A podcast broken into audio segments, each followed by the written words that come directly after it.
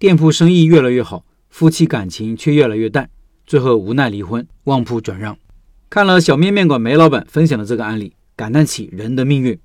我在想，如果男人能少玩点手机，早起床，夫唱妇随，举案齐眉，两口子齐心协力把店铺经营好，孩子就会有一个完整的家庭，一家人的日子就会越来越好，一直快快乐乐，这多好啊！但是真实的世界没有如果，这个案例的意义在于警示他人。希望各位老板看过之后能有所收获。他说：“夫妻开店最怕的是什么？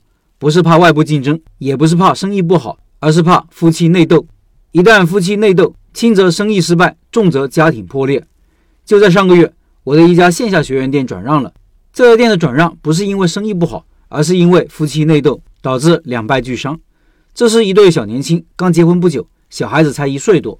结婚以后，在家人的支持下。”和朋友一起加盟了一家奶茶店，因为奶茶店开在学校旁边，生意还不错。不知道什么原因，后来两公婆商量，把店铺交给朋友管理。他们准备重新开一家面馆。在我这里学完以后，回去就开始找店铺了。因为他离我很近，每次有合适的店铺，我都会亲自到现场给他参考。很快就找到了一个店铺。这个店铺在一个小型商圈里，位置也比较理想，各方面条件非常不错，后期的潜力也很大。在找店和装修的过程中，当时。我也带过几位我们线上过来学习的老板去实地学习借鉴过。接手的这个店也是一家面馆，所以不需要大的调整，前前后后只花了二十天左右就开了起来。当时他们两公婆是一起来学习的，在学习的过程中，我就发现这个男的有点懒惰，不喜欢学习，还有点好高骛远，甚至自以为是，做什么事情都没有什么积极性，从不积极主动。有的时候在店里学习的时候，都需要他老婆时常督促他才会做事情。就像一个上课时不认真学习的小学生，但他老婆做事情还可以，各方面都比较优秀。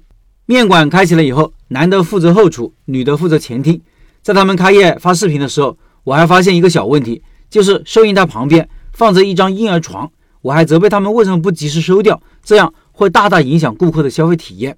这个视频我也曾经发过朋友圈，有群里的老板也问到过这个事情。老板娘说，小孩子一岁多，家里没人带，只能放在店里。一边开店一边带小孩，由这个小事就可以看出，这个老板娘还是非常不错的，很能吃苦耐劳。店开业后一直生意不错，偶尔还能突破两千，对于一家新店来说已经非常不错了。同时，我也知道这样的营业额，店里两公婆加请的一个洗碗阿姨，三个人的工作量也是比较大的。更何况老板娘还带小孩，光是带小孩事情就一大堆，带小孩的工作甚至比店里的工作还繁重，又是年轻人，估计这期间肯定闹了不少矛盾。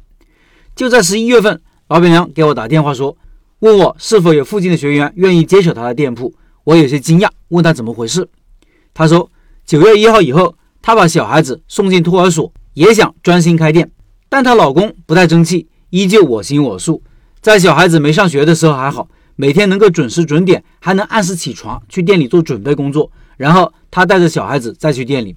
但是小孩上学以后，可能有了依赖性。她老公每天晚上玩手机玩得很晚才睡，早上根本起不来。没办法，只有她去店里开门做事。这样一来，更是加深了彼此的矛盾。经过几次争吵以后，终于双方都已经容不下对方了，无奈最后选择了离婚。这家店最后还是转给了别人。他们俩的开店过程让人唏嘘不已。做餐饮肯定是一件很累的事情，也能考验夫妻能否同甘共苦。这里也要告诫各位想做餐饮的老板，餐饮行业是一个辛苦行业。没有吃苦耐劳的精神，没有打持久战的心理准备，奉劝大家不要进入。同时，面馆也是一个细水长流的生意，不是一夜暴富的项目，想挣快钱、挣大钱也是不太现实的。以上是小面面馆梅老板的分享。另外，十二月份的拜师学艺项目是小面，十三年的王牌面馆梅老板带大家开店，学员开店成功率高。感兴趣的老板扫码进入交流群和梅老板直接交流，音频简介里有二维码。明天晚上，也就是周日晚上会直播。